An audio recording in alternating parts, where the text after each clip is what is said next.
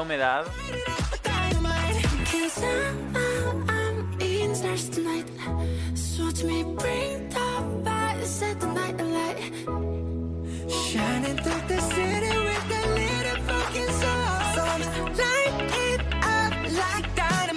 Hay modalidades de delito que se repiten y nosotros las contamos con el propósito de alertarlos.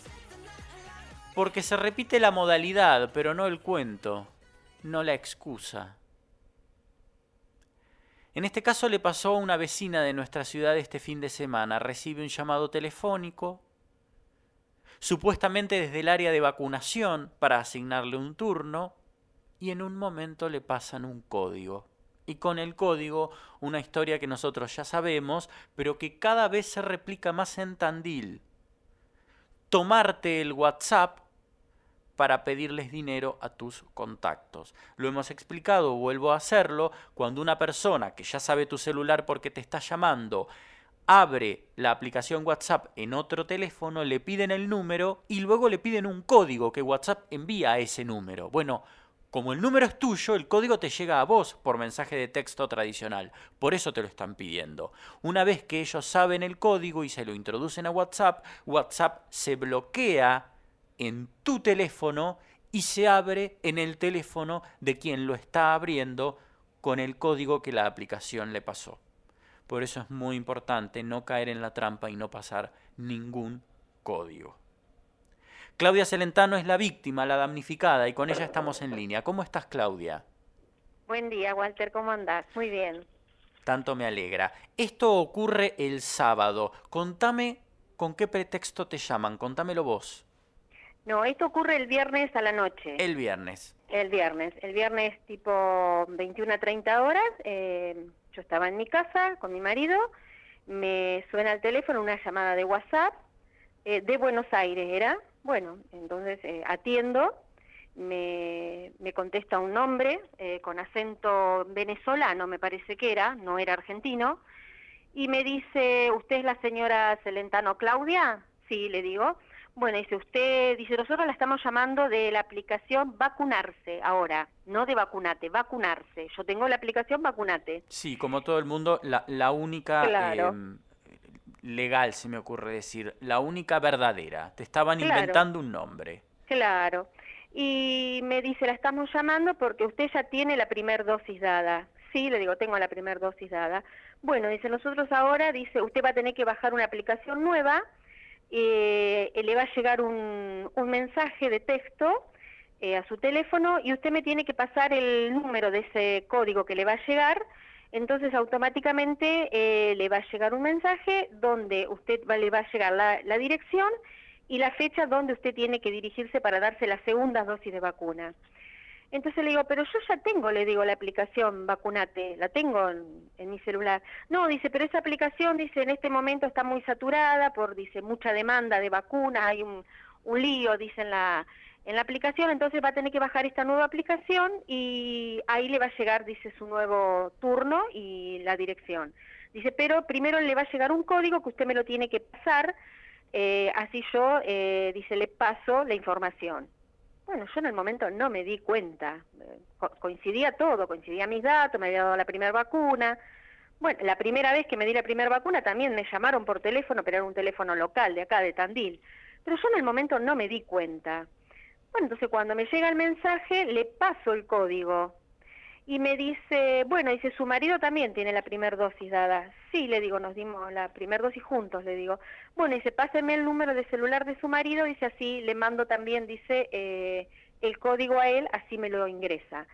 Digo, bueno, le digo, pero vas a tener que esperar un ratito porque el celular de mi marido está apagado ahora, se nos justo se había apagado, le digo, hay que enchufarlo, encenderlo.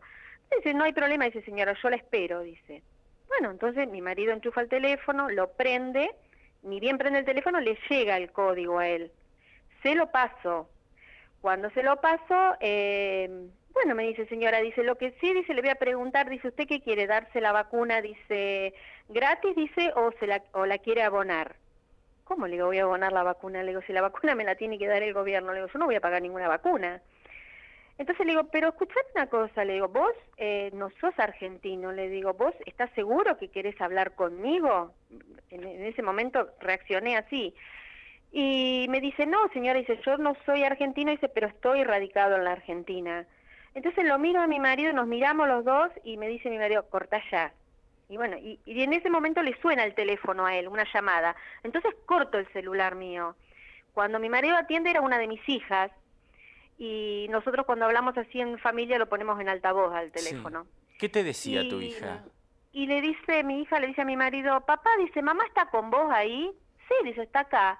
dice, porque me está escribiendo, dice, por WhatsApp de una manera, dice que mamá no me escribe nunca. Dice, aparte una ligereza para escribir. Y le digo a mi hija, le digo, Florencia, le digo, yo no te estoy escribiendo. Y cuando le digo eso, le digo, Flor, le digo, me hackearon el teléfono. Entonces voy a mi celular, prendo el teléfono en WhatsApp, no tenía más WhatsApp. Claro. ¿Y qué le pedían o qué le decían? A mi hija le pedían que por favor, eh, o sea, eh, era como que yo le estaba escribiendo a mi hija, que yo le pedía que por favor me hiciera una transferencia a una cuenta que yo le iba a pasar, porque mi cuenta estaba bloqueada por 12 horas en el banco y yo no le podía transferir plata a una persona, que, que ella se la transfiriera y que yo al otro día, primera hora de la mañana, yo se la devolvía la plata. Fíjate vos cómo te mantenían entretenida en el teléfono mientras ya abrían tu WhatsApp en otro teléfono, en otro dispositivo y ya le escribían a tu hija. Claro, y para eso ya le habían hackeado a mi marido también el, el, WhatsApp a él también. Entonces en, ese momento llama a mi otra hija, yo tengo dos hijas, me llama mi otra hija y me dice, para eso ya eh, mi otra hija había puesto en estado de WhatsApp, porque yo no tenía, no tenía cómo comunicar a la gente, ¿viste? A mí me agarró la desesperación para avisar a la gente, porque yo digo, les van a sacar dinero a todos amigos, familiares, ¿viste? Alguno va a caer, pensaba yo. Claro. Entonces mi otra hija me llama y me dice, mamá, dice, estuvimos a punto de transferirte 35 mil pesos que nos pedías y a, a, mi yerno le, eh, el banco de él le bloquea la cuenta. Se ve que a lo mejor el banco detectó que era alguna cuenta sospechosa o había algo sospechoso y le bloquea a él la cuenta como para que él no me pudiera hacer la transferencia.